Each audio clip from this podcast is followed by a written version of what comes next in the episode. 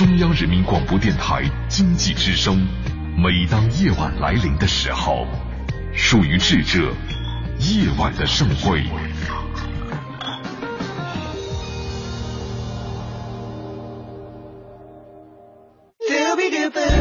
在繁华的北京城里，有一间小小的青年旅社。这不是一家旅店。美艳如某冰冰的老板娘，常年好奇心爆棚。哎，你能告诉我我为啥那么美吗？她闲来无事就爱跟驻店旅客天南地北侃大山，插科打诨无下限。哎，看你懂那么多，我们聊聊嘛。这些驻店旅客也都不是省油的灯，各行各业怪咖来来往往，都把这当吐槽的地儿。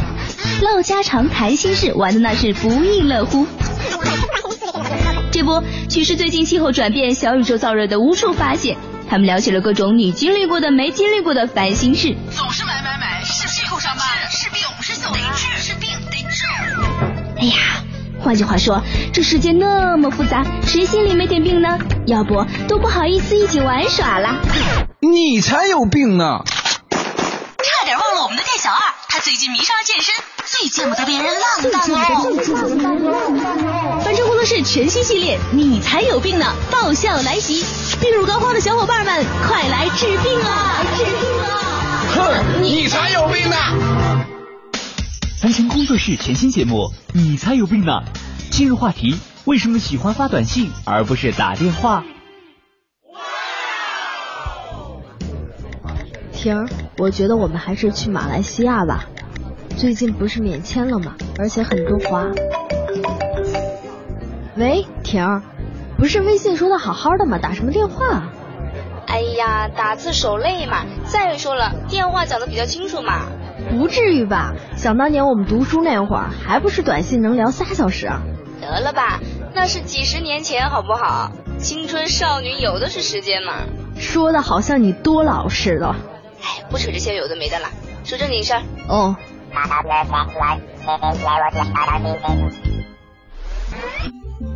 那么问题来了，发短信和打电话两种沟通方式的区别到底在哪里呢？他们的流行跟人的心理状态有什么联系呢？点评嘉宾杨轩，就读于北京师范大学心理学专业，对社会心理学、病理心理学、记忆与语言等领域均有所涉猎。现在这种现代化的通讯方式的发展呀，让我们跟别人沟通的时候，好像就有多种的选择了。既可以跟别人发短信、发微信，也可以像以前一样打电话，或者说发电子邮件，都是可以的。但是我们有些人就会特别的喜欢用一种方式，比如说就有些人特别喜欢发微信、发短信，不喜欢打电话，这是为什么呢？我们可以想想，好像生活中。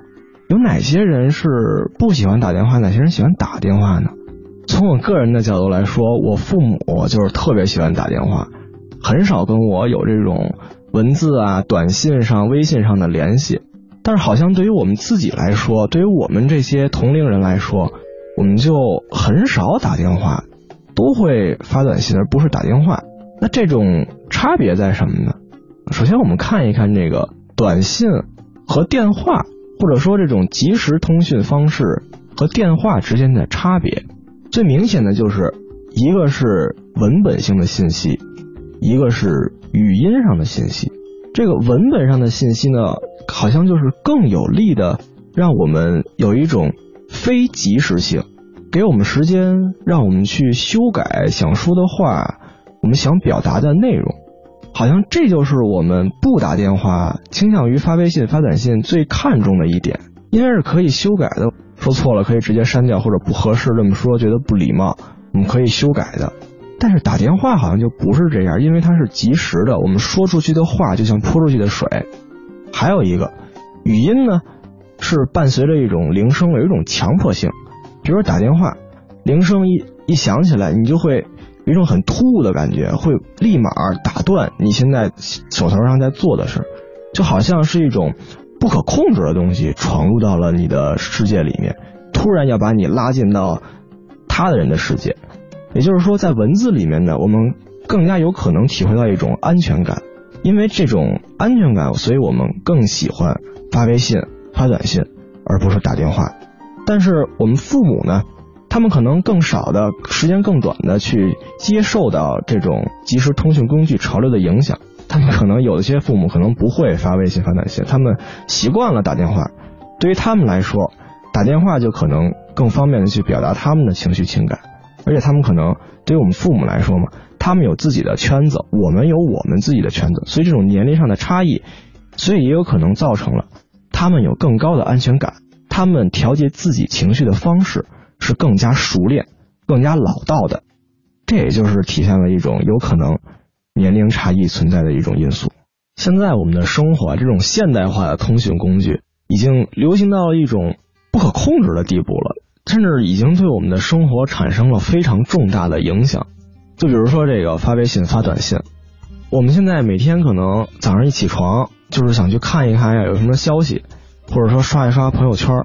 它为什么会这么流行呢？之前好像从来没有一种通讯的方式能对我们生活有这么明显的、这么巨大的改变，而且这种改变并不仅仅是在年轻人这个群体里面。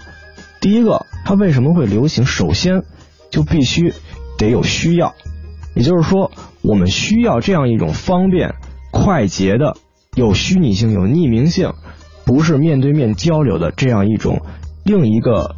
层面上，另一个次元上的沟通方式，维持我们的人际关系，让我们进行这种更加畅快、更加方便的交流。首先是一个需求在这里面，第二个，它肯定就跟传统的沟通方式比，有一些明显的益处。我觉得这种微信和短信这种现代化的沟通方式，第一个，它能够方便我们非常快速的建立一段人际关系，也就是说，我们。当要到一个人的微信号或者手机号的时候，我们只要有了这一个沟通的方式，一个字符串，我们就可以跟他，比如说，就是有事没事的聊两句，关心两句，搭个讪什么的，哎，你就可能很方便的成为朋友了，而不像面对面的有那种防卫性，因为面对面更多的是一种不安全在里面，但是微信和短信它不会威胁到你，它很难直接的威胁到你，所以你会觉得很安全。还有一个，它很方便的。很有效的可以维持我们的人际关系，和我们的打电话相比，我们没有那种强制性，没有那种侵入性，不会因为那种铃声给别人造成多大的困扰。比如说，我不用在乎别人是否在开会呀，别人是否在开车呀，别人是否在睡觉在休息啊，我只要很简单的发一条消息，用这种微信啊或者是短信啊发一条消息，我就可以表达我的一些想法。我不用考虑对方在干什么，并且我们会觉得这是很有礼貌的。微信和短信它流行也在于，它给我们的生活建立了一种新的交往的礼节。我们可能传统的认为的礼貌，这种沟通方式的礼貌已经变了。打电话可能让你觉得不是很喜欢别人给你打电话，别人可能也这么会觉得。同时，当你的朋友用这种现代的即时的通讯方式，而你不用的时候。你有什么感觉？你好像就有一种被拒斥的感觉，好像就是我是很孤独的，好像我们这种关系就不像之前那样好维持了。就是别人跟别人交流会更频繁，我们跟对方就感觉是两个群体了。所以说我们会担心一种社会拒斥，我们甚至会有一种从众在里面。比如说这种刷朋友圈，为什么不光微信流行，朋友圈也很流行？就是因为他通过这样一种方式，把我们互相的生活一种建立了一种连接或者是一种契约在里面。我们害怕被我们的朋友拒绝，我们害怕我们被拒绝，我们害怕我们没有朋友，我们是孤单的，所以我们会从众，所以我们会去顺应，让自己去变得适应这种潮流，适应这种流行的趋势，这种是一个稳定的、持续的、普遍的社会认同，这种社会的一种新的交往礼节。所带来的这样的一种群体性的后果，也就是为什么微信和短信到现在会这么的流行。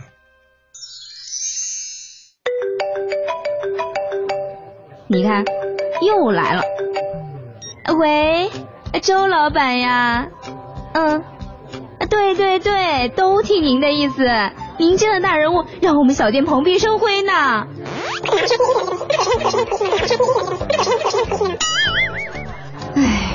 终于说完了，这口干舌燥的。瑞瑞，给我倒杯水呗。好嘞，婷姐。我说婷姐啊，你是不是对打电话有点反感啊？看把你紧张的。本来想微信过去讲的，人家可倒好，直接一个电话过来，又是客户，不敢得罪啊。可是看你在之前那个自媒体大会上也没有怯场啊，生活中也是雷厉风行啊，咋这电话里就露怯了呢？不明白。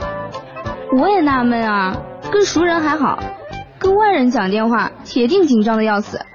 所以我是能短信语音就短信语音，电话嘛，能不碰就不碰了。难道是患上了传说中的电话恐惧症？谁知道呢？那么问题来了，为什么打电话或者语音聊天都会有一些人反感呢？真的存在电话恐惧症这种病症吗？点评嘉宾杨轩，就读于北京师范大学心理学专业，对社会心理学、病理心理学、记忆与语言等领域均有所涉猎。为什么语音聊天和打电话也会让我们反感呢？一说到这个打电话、语音聊天，我印象里面第一反应的一个场景，好像就是在地铁上啊，或者在图书馆，其他的人拿着手机，然后非常大声的跟别人聊天，然后不在乎别人的看法。这是我不知道为什么我脑子里面出现的第一反应。一个就是我自己来说啊，觉得他们这种行为去在公共场合这种打电话、用语音跟别人聊天，我感觉好像不是特别的礼貌。所以对于我自己来说呢，我就不倾向于在公共场合打电话和语音聊天。同时，我也会很害怕在公共场合去暴露自己。比如说我们聊天的时候，我们的聊天内容，我很害怕会被陌生人去听到，我总是会有一种防御。这种心理呢，也并非是完全的是由于我们一个个人的心理，还有一种就是一个外部群体、一种社会、他人对你造成的影响。我印象很清楚的是，我听到过一对母子他们之间的交流。这个男生是个初中生，这个母亲在跟他说，指着旁边的一个正在说语音的人，就是小声的跟他说：“你瞧他们用语音聊天多傻呀！”你以后别跟他们一样，这是体现了一个什么呢？就是有可能这个小男孩，他以后也会不喜欢用语音聊天。在我们心理学来说，这是一种社会学习，我们会去模仿一个榜样他的行为。对于我们未来的自己的行为，虽然我们有也有一些价值判断，但是我们会不由自主的去受这种榜样作用的影响。而这种榜样往往就有可能是我们的亲密他人，我们最关注的，比如说我们的母亲啊、朋友啊，他们怎么做，我们就可能受到他们的影响，我们也这么做。除了社会上的他人对我们的影响，还有除了我们的自我认知的影响呢，我们有可能对这种打电话和语音的这种害怕，也源自于一些消极经验的连接，一些消极事件的影响。也就是说，我们不由自主的把打电话、语音聊天。和让那些让我们产生消极情绪，比如说忧虑、担心、焦虑，把这些消极情绪和他不由自主的建立了一个连结。往往打电话和语音聊天，他们跟文本性的信息这种不同的就在于，他们可能是更正式的，他们可能代表着呢是一种有急事儿，或者说一些重要的事儿。所以每当你看到一些特定人的电话，或者说你看到听到你的电话响的时候，你有可能就有一些担心和焦虑，哎，我是不是什么东西没做呀？然后你心里就不由自主的产生一些担心，所以往往长期这样就会造成了一种不由自主的把这种消极事件和打电话建立了一种连结。每当我们听到电话铃响的时候，我们心情就不好了，就担心了，就紧张了。这时候已经跟我们之前是否经历过这些经验，我们可能就无关了。我们第一想到的不是那些记忆了，已经是一种不由自主的一种消极情绪上的唤起。就比如说斯金纳的这个经典性条件作用，他每次给狗喂食的时候会摇铃，只要一摇铃，狗就知道要吃饭了。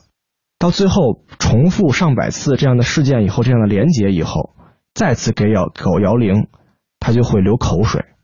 哎，对于我们打电话也这样。我们如果被催的次数太多了，我们有太多这种紧张的事件，因为打电话产生的紧张，我们下次一听到打电话，你也产生了一种条件反射，就是我很紧张，我很担心，我很厌烦，我不想接电话。所以这就是我们为什么会害怕、会厌烦打电话或者语音聊天。我记得我有一次刷知乎，就是很多人问一个问题：我得了电话恐惧症怎么办？然后有很多人关注，我很好奇这个电话恐惧症是个什么东西。我点进一看，就是说他们每当听到电话铃响起来的时候，就会很恐惧、很担心、不知所措，好像是有一种对电话产生了一种严重到了一种恐惧症的程度。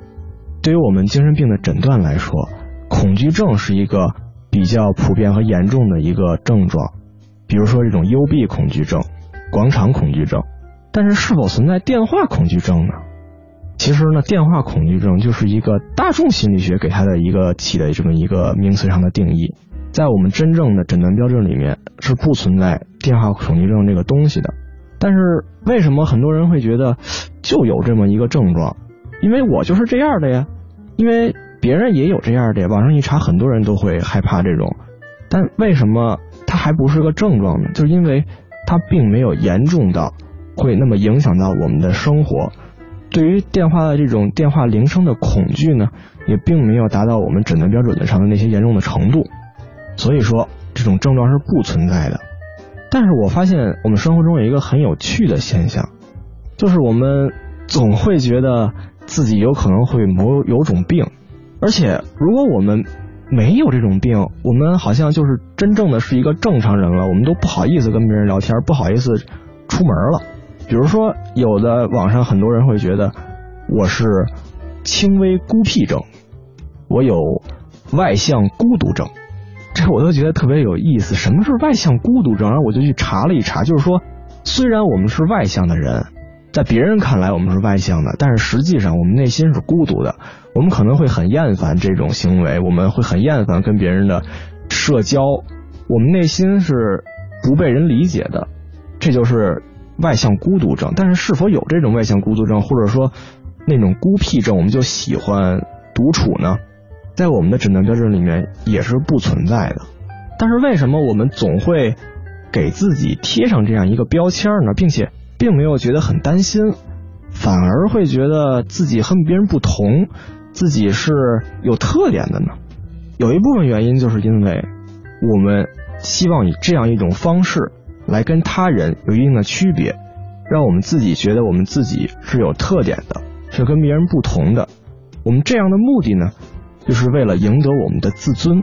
还有一种可能就是，我们不希望自己变得那么的世俗，因为我们好像主流的价值观里面，这些善于社交的人，这些喜欢社交的、跟别人这种周旋交流的人，我们会觉得有一种污名在里面，并且我们会觉得。大部分人都是外向的，他们这些人好像并没有那么的高贵，好像内向、孤僻、冷漠，在我们听起来好像是特别的独特的。我们希望自己也变得这样，去赢得这样一种自尊。另外一种原因呢，我们有可能给自己贴上一种种标签，我是什么什么病。我们希望去赢得别人的同情，我们害怕自己被别人拒绝，并且我们给自己贴了一些标签，希望跟他人可能是。找到一些相同之点，有一些共同的话题，有一些共同的语言。比如说，一说到我们都有外向孤独症，好像就觉得我们互相可以理解，只有你能理解我。一说我有电话恐惧症，好像就是我不是那种世俗的人。所以说，现在这种大家都会希望给自己贴上某一种标签，让自己看起来是特殊的，去赢得自己一种积极的自我评价，去赢得一种高自尊。唉，怎么办呢？要不去知乎问问网友的意思？工作多年，突然发现，不论是中学同学还是大学同学，或者是前同事、现同事，甚至是亲朋好友，我都不喜欢主动跟他们打电话，除非是有事情要问。但是如果现实中见了面，我又特别能叙旧，这到底是什么原因啊？我也不喜欢打电话，总觉得电话里别人看不到我的表情和动作，交流起来真的挺费劲的。这也可能是不自信的原因吧，像我就是不太敢和陌生人接触，讲电话也会让我有陌生感的，特别是陌生的号码，太多的位置摆在面前就是会胆怯的。对打电话有排斥，也许是因为意味着我们被迫卷入了一段人际关系当中，而这段关系的结果很可能是给我们增加压力。一个人越敏感，越是处于一段高压力的时期，就越可能因为感觉到这种被胁迫的不舒服而产生逃避的想法。唉，看来有很多人跟我同病相怜啊。那么问题来了，无论是喜欢发短信还是打电话，我们应该如何理性的看待这些行为偏好呢？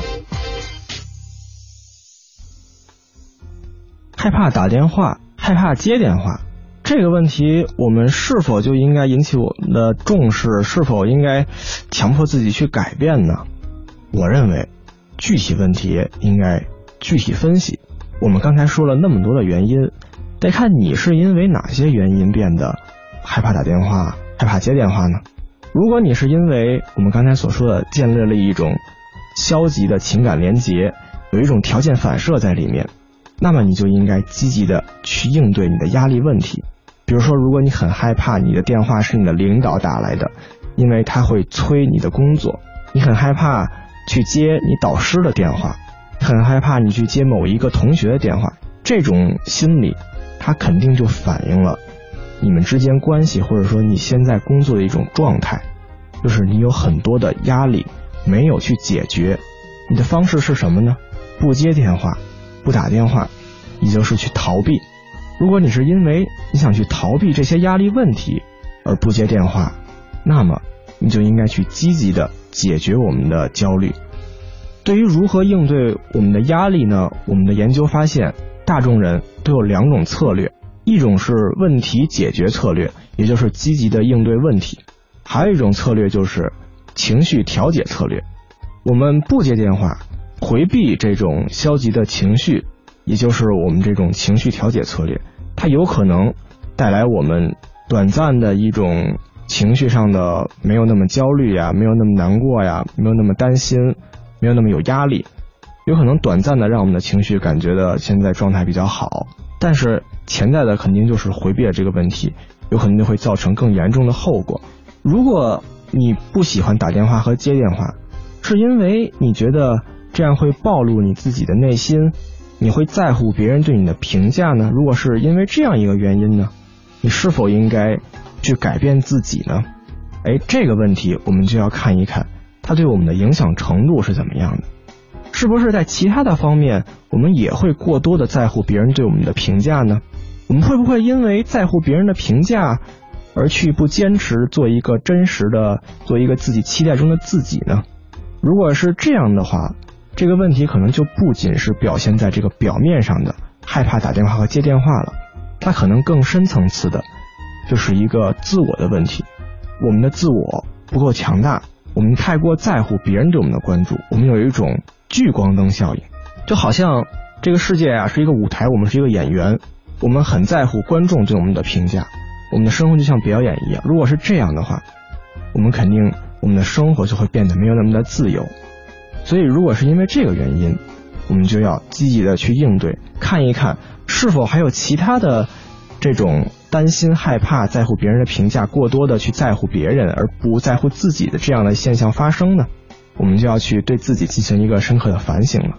有些人喜欢发短信，有些人喜欢打电话，这个现象呢，其实是很普遍的，也是在我们的生活之中呢是可以被接纳的，也并没有影响到我们的其他的生活。所以说这个问题呢，我们也并不需要过多的进行关注，它可能就是一种真实的现象，反映了一些我们之间的一些差异。所以如果我们会有一些担心，自己为什么会。不愿意接电话，并且不知道自己为什么会这样的话，我们一个需要自己去探寻自己的内心，去陪伴自己，看一看自己究竟怎么了。从我是不是小时候有一些什么童年的经历，是不是有一些同伴的影响，是不是有些榜样对我们的产生了一些作用？如果还是不能接受的话，我们可以去寻求一些专业的帮助，来帮助我们解决我们自己为什么会这样。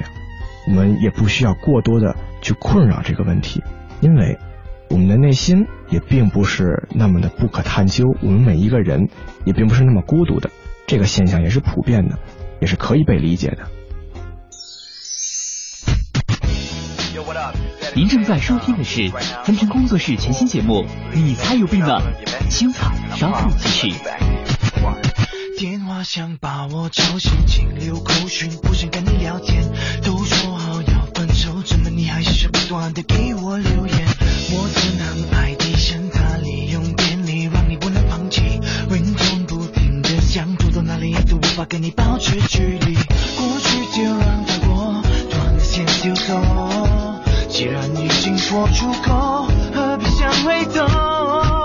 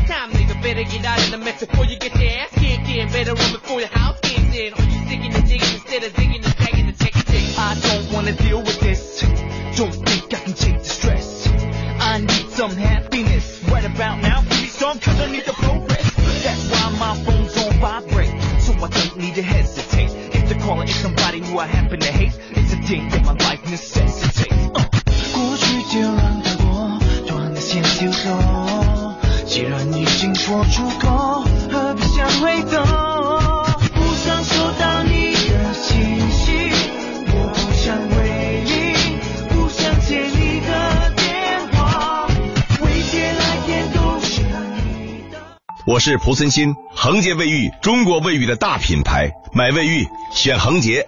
我是赵薇，厨房电器我选万和，热水器我更选万和，领先的我喜欢万和，让家更温暖。听众朋友，中国广播音像出版社最新推出《世界大音乐家及其名曲 CD 光盘》，该套光盘包含音乐知识、名曲欣赏、作曲家生平故事。听众朋友在欣赏优美动人旋律的同时，还能获得知识与趣味。专辑包含德奥著名作曲家巴赫、莫扎特、贝多芬、舒伯特、施特劳斯等大师作品，是中国广播音像出版社此前出版的《音乐大讲堂》的延续。该套光盘分上下两集，共计十二张 CD。邮购电话：零幺零八六零九二五幺幺，零幺零六八零四五五八四。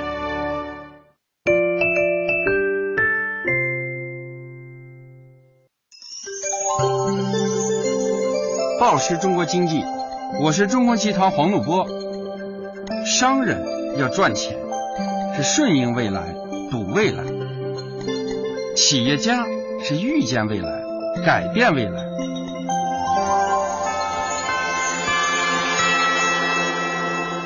报时中国经济，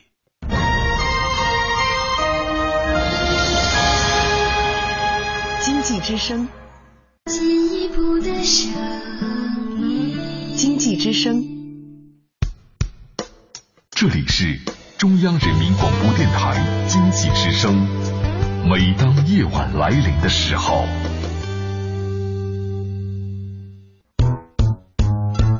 你有病吗？我没有。哎，你有病吗？哈哈哈哈！你有烟吗？哎，你有病吗？你才有病呢！凡尘工作室全新系列节目《你才有病呢》正式播出了，播出了。你没听错，我们的节目名字就是这么高贵冷艳。但不管你是否有病，我们只是想为高冷的你找到内心深处的那一缕阳光，让你敞开心扉，快乐每一天。凡尘工作室全新节目，你才有病呢！今日话题：为什么喜欢发短信而不是打电话？哎，到点了，到点了，你快过来！齐轩姐讲故事要开始啦！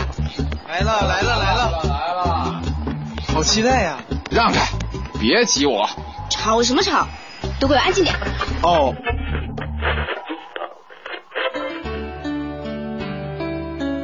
嗨，我是李奇轩，很高兴在夜晚的电波中与您相遇。今天的话题有点意思，要说说为什么我们喜欢发信息而不打电话呢？先来回顾一下日常生活当中那些熟悉的场景，例如说在早晚高峰的地铁上，放眼望去，人们都是低着头自顾自的在那玩手机，而朋友之间呢，网络确实让彼此的距离不再遥远了。可是，似乎我们也越来越没有时间约出来见个面喝杯咖啡，而是更愿意用朋友圈、QQ 空间、微博点赞等等，重新找到一种朋友之间相处的方式。甚至是家庭聚会的时候，晚辈们往往将头转向自己的手机或者平板电脑，仿佛把自己隔绝在另一个时空里，只在耳边留下长辈们的无奈叹息。而以上这些场景，是否您也感同身受呢？确实让人不得不感叹啊！世界上最遥远的距离，莫过于我们坐在一起，你却在玩手机。不过仔细想想，如果没有手机的陪伴，现代人似乎真的缺少了那么一点安全感。这冷冰冰的机器背后，甚至让人产生了一些坐立不安的情绪。哎呀，QQ 视频多方便呀！打什么电话嘛？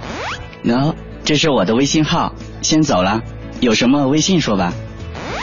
唉，他怎么还不回我消息啊？这虚拟世界里构建的社交网络所带来的吸引力，确实也让很多人沉迷其中，甚至近乎失控的对身边人冷漠相待。然而，不可否认的是。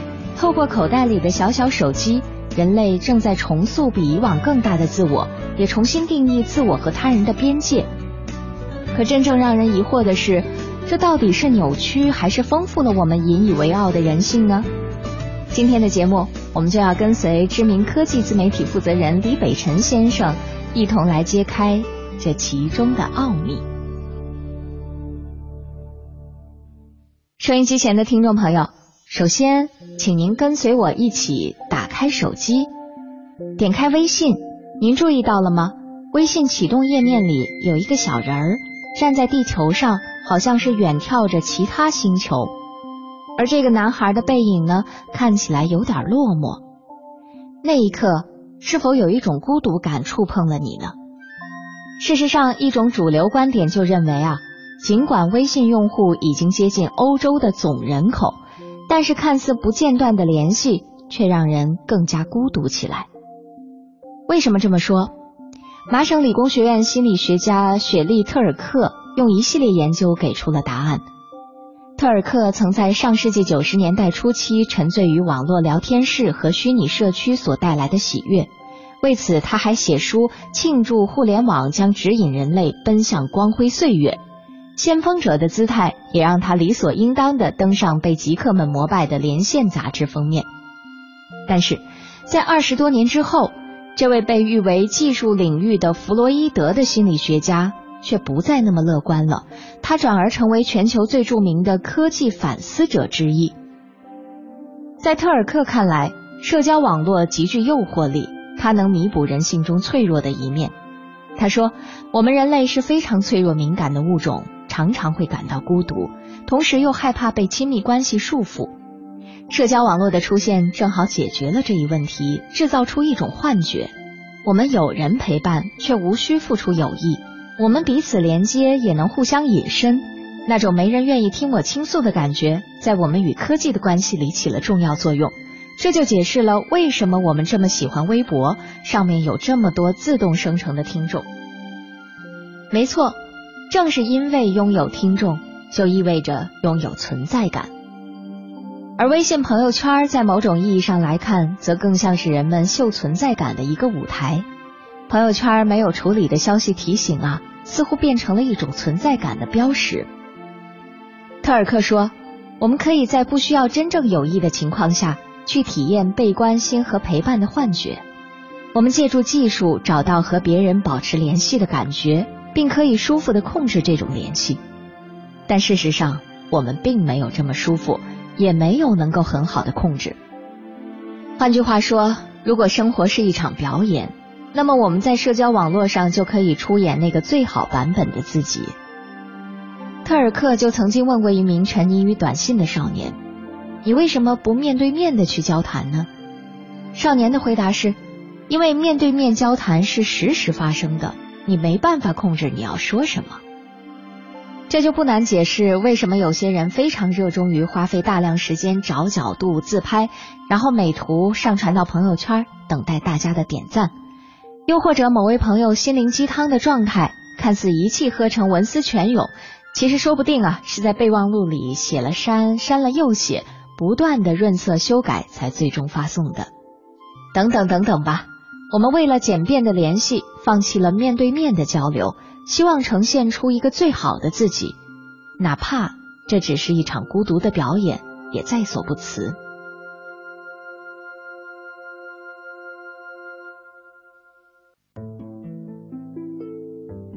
不过，心理学家雪莉特尔克却对这一现象感到焦虑。他觉得我们似乎忘了回答一个问题：人类为什么会感到孤独呢？事实上，已经有不少学者暗示了另一条被忽视的逻辑链：到底是手机导致孤独，还是孤独导致人们无法放下手机呢？这些学者一致认为，与其说社交网络是互联网时代令人上瘾的香烟，不如说。它满足了人类原始的需求。为什么这么说呢？这些学者们认为，人类是群体性最高的物种。原始时代与他人建立联系，对个人的生存无比重要，对群体的归属感也会内化为一种心理需求。随后，文明产生了，部落对个人最重的惩罚往往不是处死，而是驱逐出去。这种惩罚机制也随着时光流转，转化为古代的流放以及现代的囚禁。于是，这种与社会失去联系的恐惧就深深地根植于人类的大脑当中，延续至今。从某种意义上来说，无论是电话还是社交网络的发明，很重要一部分原因都是满足人类对于他人产生联系的一种本能需求。所以说，这几千年来。人类其实一直都在干一件事，那就是用技术延伸身体的可能性。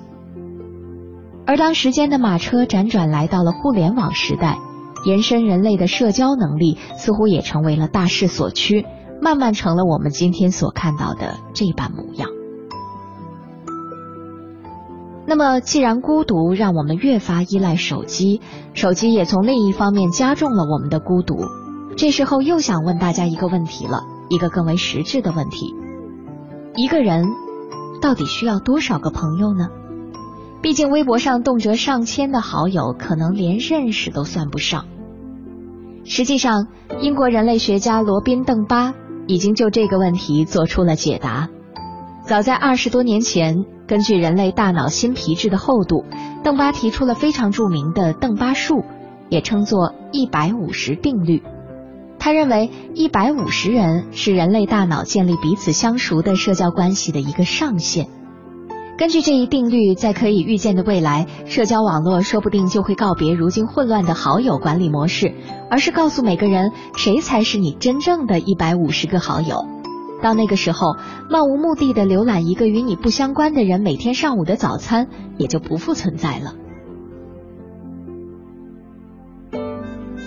在这篇文章最后。知名科技自媒体负责人李北辰先生还写道：“如今，全球社交网络的用户已经超过十六亿，四分之一的世界人口正游走在现实世界和虚拟世界之中。而随着所谓的数字原住民，也就是那些对数字化生存没有任何偏见的一代人的成长，虚拟与现实的分界也会越来越模糊了。也许有人会问：模糊不清，不需要解决吗？”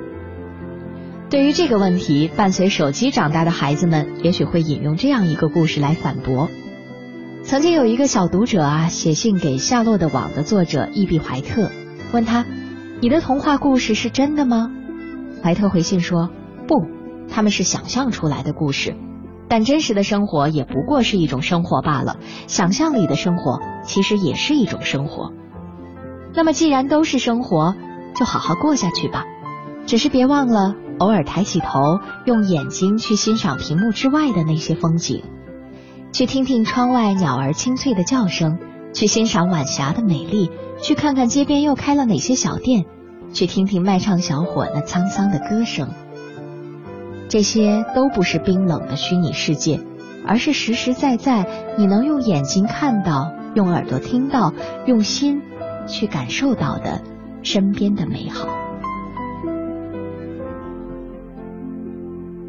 好了，听众朋友，今天的节目到这儿就要和您说再见了。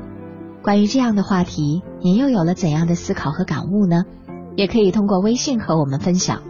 我们节目的微信公众号是“凡尘工作室”，凡是非凡的凡，尘是早晨的晨。明天同一时间不见不散喽。